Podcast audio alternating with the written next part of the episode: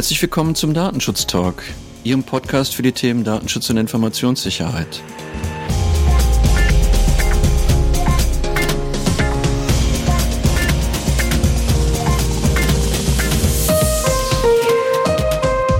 Heute ist Freitag, der 14. Januar und wie immer ist der Redaktionsschluss heute um 10 Uhr.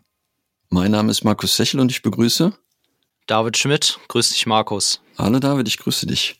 Wir haben ja wie immer einige Themen vorbereitet und meine Themen beginnen zum Beispiel damit, dass ich über die Sitzung des Europäischen Datenschutzausschusses im Dezember berichten möchte.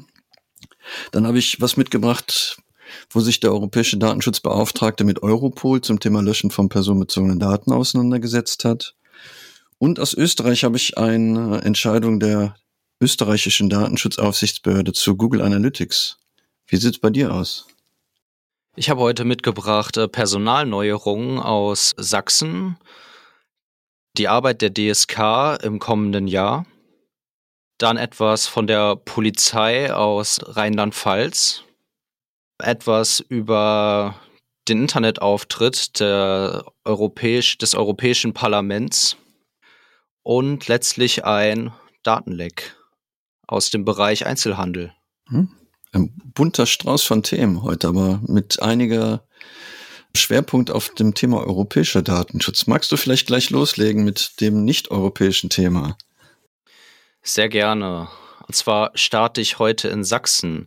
Hier möchten wir ganz herzlich die neue sächsische Datenschutzbeauftragte Dr. Juliane Hundert begrüßen, die am 21.12. des letzten Jahres gewählt wurde und wir wünschen ihr natürlich alles Gute und viel Erfolg für ihre Tätigkeit.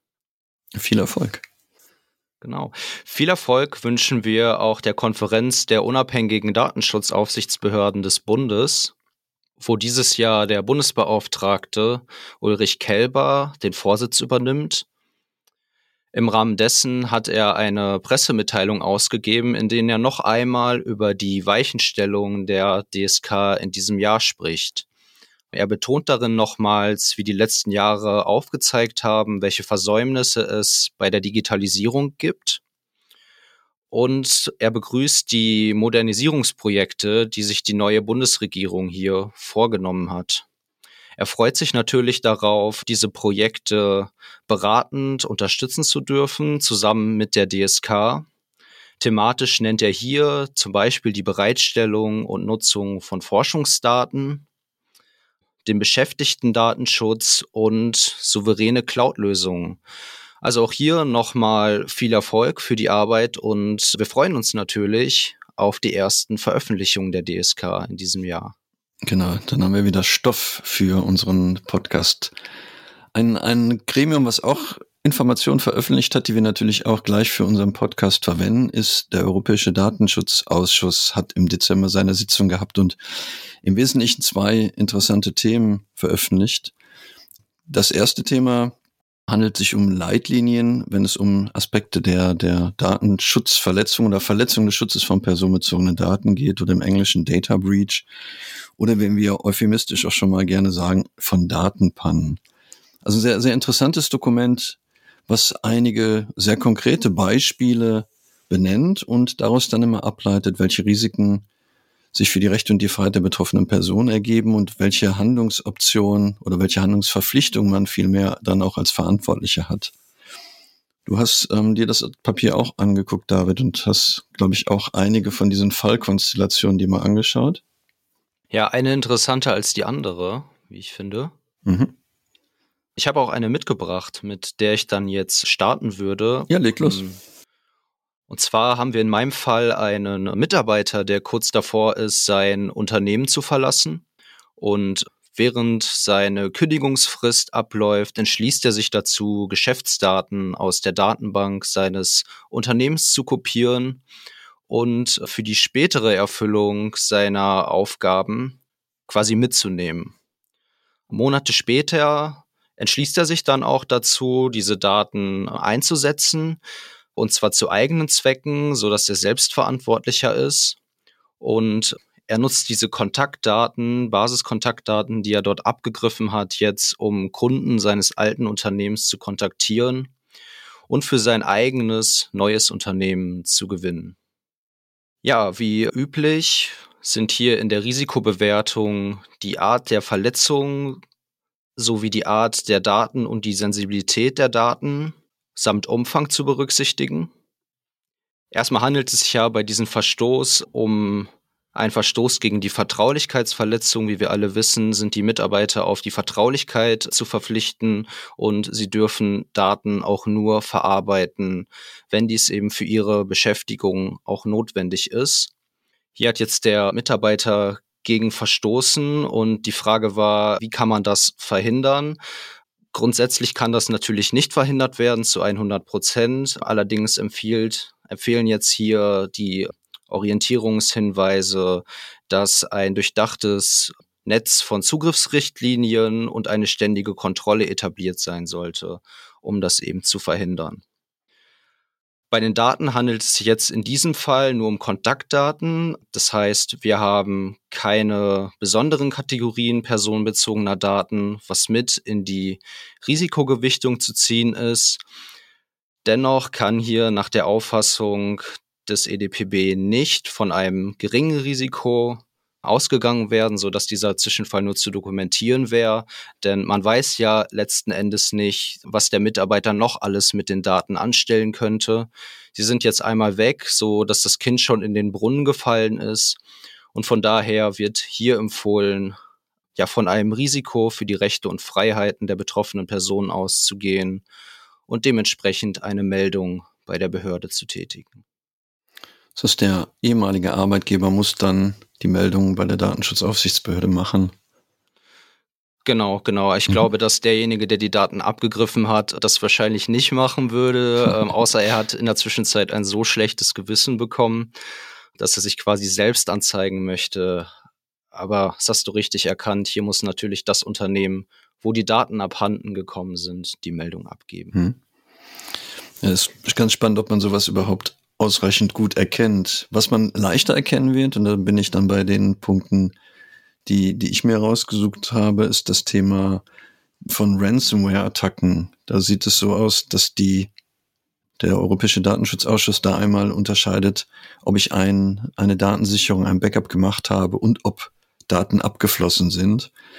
Und tatsächlich ist wohl die Idee, wenn ich ein ausreichend gutes Backup habe und keine Daten abhandengekommen sind durch eine Ransomware-Attacke, dann muss ich halt diesen Datenschutzvorfall oder die Verletzung des, Schutz, des Schutzes von personenbezogenen Daten nur intern dokumentieren.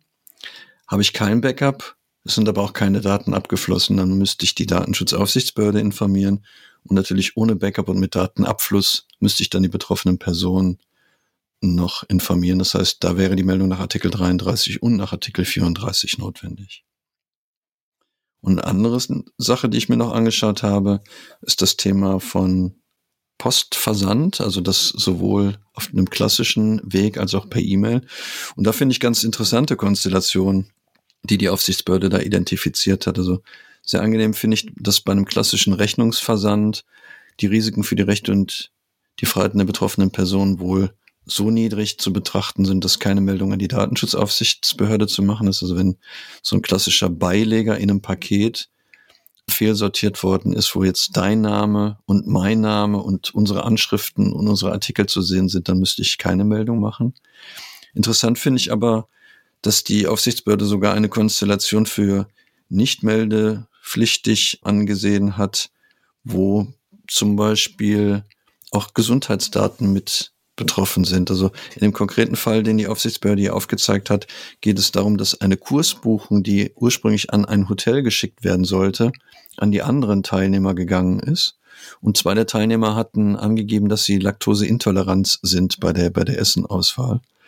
Und da hat die Aufsichtsbehörde entschieden, oder nicht die Aufsichtsbehörde, vielmehr der, der Europäische Datenschutzausschuss hat entschieden, dass in dem Fall auch keine Meldung notwendig wäre, auch nicht an die Datenschutzaufsichtsbehörde erst in Konstellationen, wo sehr viele Empfänger betroffen sind. Das Beispiel hier war, dass Menschen, die sich auf eine Stelle bewerben, also ähm, Arbeitssuchende, der, der, der Teil, der, der Kreis der Personen 60.000 Empfänger gewesen sind und hier tatsächlich dann eine Nachricht an den gesamten Empfängerkreis gegangen ist und in dieser Nachricht zufällig noch Name, E-Mail-Adresse und Sozialversicherungsnummer enthalten worden sind, in der Konstellation die Aufsicht und die betroffenen Personen zu informieren sind.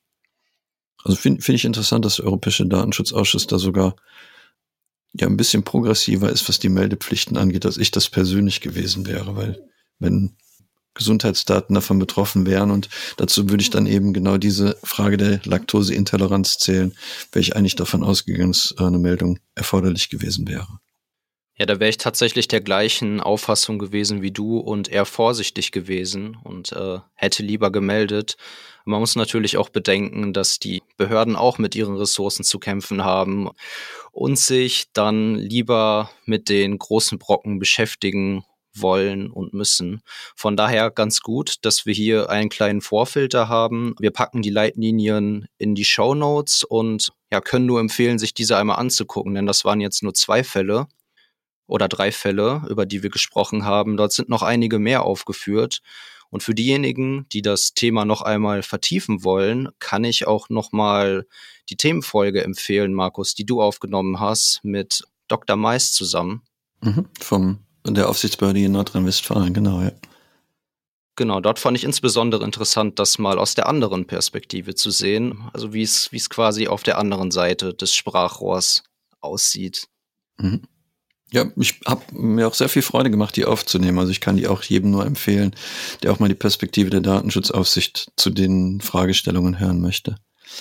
Ich hatte gesagt, dass es noch ein zweites Thema gab, was der Europäische Datenschutzausschuss behandelt hat.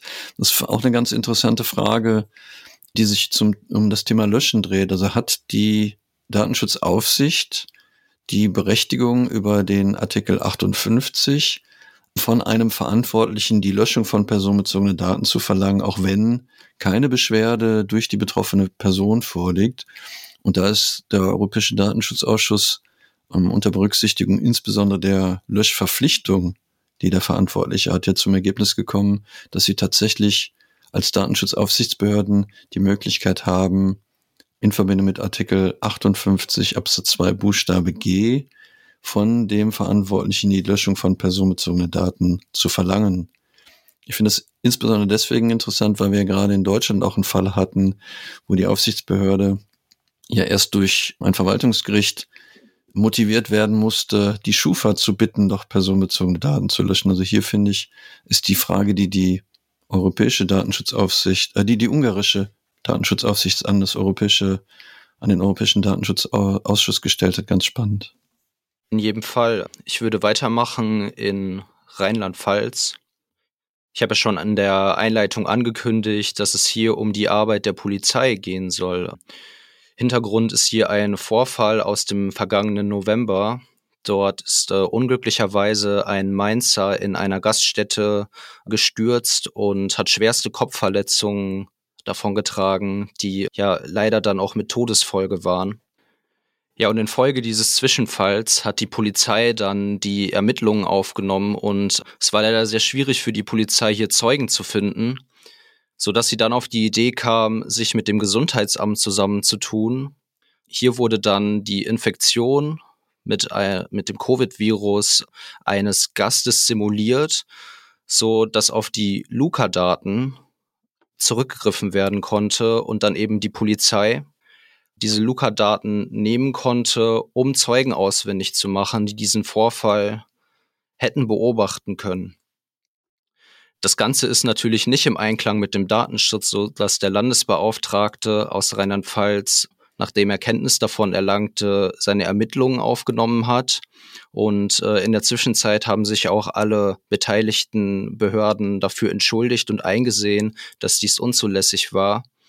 Ja, das Ganze zeigt aber, wie ich finde, nochmal, dass wir ja auch jetzt nach zwei Jahren Pandemie, nach mehr als zwei Jahren Pandemie, die ja Datenverarbeitung erforderlich macht, diese Daten auch nur nutzen dürfen, um eben die Pandemie zu bekämpfen, auch wenn es manchmal verführerisch ist, diese Daten zweckzuentfremden.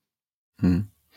Wenn ich das richtig verfolgt habe, hatte tatsächlich der Gastwirt erst die Herausgabe der Daten eben mit der Begründung des Infektionsschutzgesetzes und der Einschränkung der Daten zu, zur Nutzung eben zu den Aufgaben, die das Gesundheitsamt vorsieht, ähm, weiterzugeben. Und deswegen finde ich das echt irritierend, dass man hier dann im, im Nachgang noch einen Infektionsfall simuliert hat, um dann eben an die Daten zu kommen, die der Gastwirt zur Verfügung gestellt. Das ist schon, schon inter interessant, ja.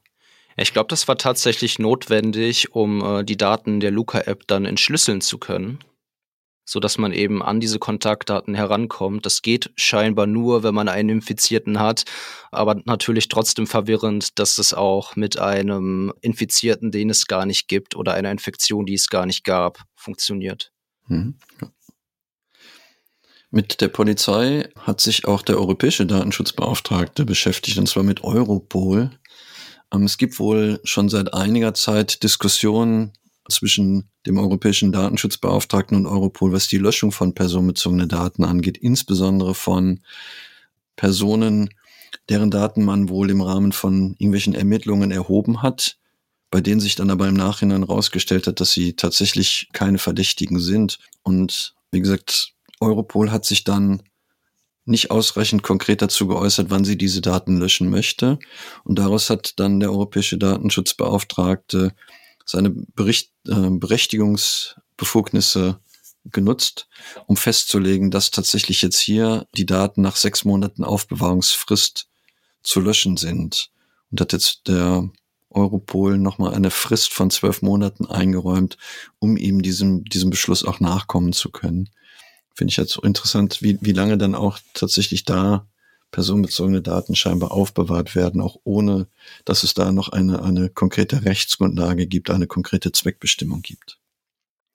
Es macht nochmal deutlich, wie wichtig natürlich das Thema Löschen insgesamt ist. Also wenn, das gilt ja nicht nur für Europol, sondern das gilt halt auch für alle anderen Verantwortlichen, da wirklich sehr genau drauf zu gucken, was sind eigentlich die Zweckbestimmungen und wenn die Zweckbestimmung weggefallen ist, die Daten dann auch zu löschen, weil diese Berichtsbefugnis, wie wir ja festgestellt haben, hat eben nicht nur der europäische Datenschutzbeauftragte, sondern wie eben der Europäische Datenschutzausschuss festgestellt hat, haben auch die jeweiligen nationalen oder entsprechend bei uns die Aufsichtsbehörden der jeweiligen Bundesländer auch und die können dann auch kommen und sagen, lösch deine Daten. Wir bleiben in Europa, oder David? Wir bleiben in Europa, und zwar beim Europäischen Parlament. Dieses hat eine interne Webseite genutzt, um Anmeldungen für Covid-Tests aufzunehmen für die Abgeordneten des Parlaments. Und ja, wie jetzt festgestellt wurde, nutzte diese Seite unter anderem Google Analytics und den Payment-Dienstleister Stripe. Und blöderweise wurde darüber nicht, so wie es die Datenschutzgrundverordnung vorsieht, informiert. Das Finding kommt von der ähm, Organisation Neub aus Österreich und wies darauf hin, dass die Cookie-Warnung unzulässig ist. Nicht alle Cookies werden hier oder wurden hier aufgeführt und die Hinweise sind auch je nach Sprachversion unterschiedlich ausgefallen. Markus, uns begegnet das ja des Öfteren, wenn wir surfen, wir hatten es neulich noch, ich kann mich gut daran erinnern, dass wir ähm, auf Seiten stoßen, wo die Cookie-Banner noch nicht der aktuellen Rechtslage entsprechen. Ich finde es an der Stelle traurig, dass das Ganze auch beim Europäischen Parlament hier offensichtlich noch nicht ganz konform ist, denn ähm, wenn es dort nicht vorgelebt wird, wer soll es denn dann noch tun? Du hast recht, also im, in, gerade in Deutschland ist ja wichtig, nochmal wirklich zu gucken, wie ist das Thema Cookies überhaupt realisiert. Wir haben ja die Entscheidung des Europäischen Gerichtshofs zum Thema Planet 49 gehabt und daraus resultiert ja dann jetzt letztendlich auch die ähm, neuen Regelungen zum, zum Datenschutz im, im TTDSG, wo das Thema Cookies ja nochmal ganz ausdrücklich klar gemacht wird. Und was wir uns angeguckt hatten, war ja, auch nochmal die Fragestellung, kann ich überhaupt Cookies über ein berechtigtes Interesse setzen? Und da gibt's, wie du fest schon richtig gesagt hast, gerade bei Webseiten von klassischen Medien wie, wie Zeitungen oder so, noch die ein oder andere Irritation, dass man da scheinbar noch immer glaubt, man könnte über sogenannte Opt-out-Regelungen über, über ein berechtigtes Interesse Cookies einsetzen, um damit personenbezogene Daten zu verarbeiten. Wir, wir können aber bei dem Thema Google, wie du schon erwähnt hast, was ja auch ein Teil gewesen ist, Google Analytics und auch bei Neub bleiben, weil meine Nachricht, die ich noch mitgebracht habe, beschäftigt sich halt mit einer Entscheidung der Euro, ähm, österreichischen Datenschutzbehörde.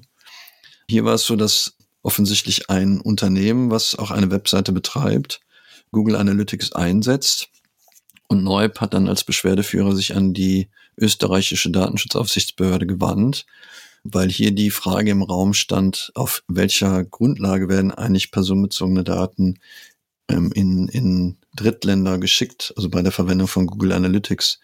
Und wie sich herausgestellt hat in diesem Verfahren, hat der Webseitenanbieter die Standardvertragsklauseln verwendet, die Google online zur Verfügung stellt. Und ich denke, im Lichte der Entscheidung des Europäischen Gerichtshofs zum Thema Schrems 2 ist eigentlich ziemlich klar geworden, dass man da neben dem Vertrag auch weitere zusätzliche Maßnahmen braucht, wenn es darum geht, personenbezogene Daten in die USA zu übermitteln. Das ist ja, wie gesagt, beim Schrems 2 Urteil nochmal klar geworden. Und ähm, auch hier wieder hat ja der Europäische Datenschutzausschuss auch Hilfestellungen gegeben, wie so zusätzliche Sicherheitsmaßnahmen aussehen sollen. Also ganz kurz nochmal die Aufsichtsbehörde hat hier festgestellt in Österreich, dass es nicht ausreichend ist, Google Analytics einzubinden, nur auf ähm, Basis der Standard-Datenschutzklauseln, die Google zu dem Zeitpunkt zur Verfügung gestellt hat. Und die nochmal natürlich ein, ein kleiner Appell. Ende diesen Jahres laufen auch die Übergangsfristen aus für die Anpassungen der ähm, Standard-Datenschutzklauseln an die neuen Regelungen, die die Europäische Kommission jetzt letztes Jahr im Sommer herausgegeben hat. Also wer da noch nicht angefangen hat, ähm, ist es, glaube ich, jetzt ein guter Zeitpunkt, damit zu starten. Vielleicht auch noch ein nachträglicher guter Vorsatz für dieses Jahr. Ja, schöne Idee, ja. ja. Ich bin schon bei meiner letzten Meldung für heute, stelle ich gerade fest. Hier geht es um ein Datenleck, ein Datenleck, das wohl schon länger existierte, aber erst jetzt so richtig ja Aufmerksamkeit erregte. Dies betrifft die Online-Marktplätze von verschiedenen Händlern wie Mediamarkt, Kaufland, Otto und anderen. Hier sollen über eine Million Nutzerdaten jahrelang im Netz einsehbar gewesen sein. Grund hierfür war eine massive Sicherheitslücke bei einem Schnittstellendienstleister, Neben Daten wie der Mailadresse, Postadresse, Bestellinfos und Telefonnummern sollen dabei teilweise auch Bankverbindungen der Nutzer frei verfügbar gewesen sein.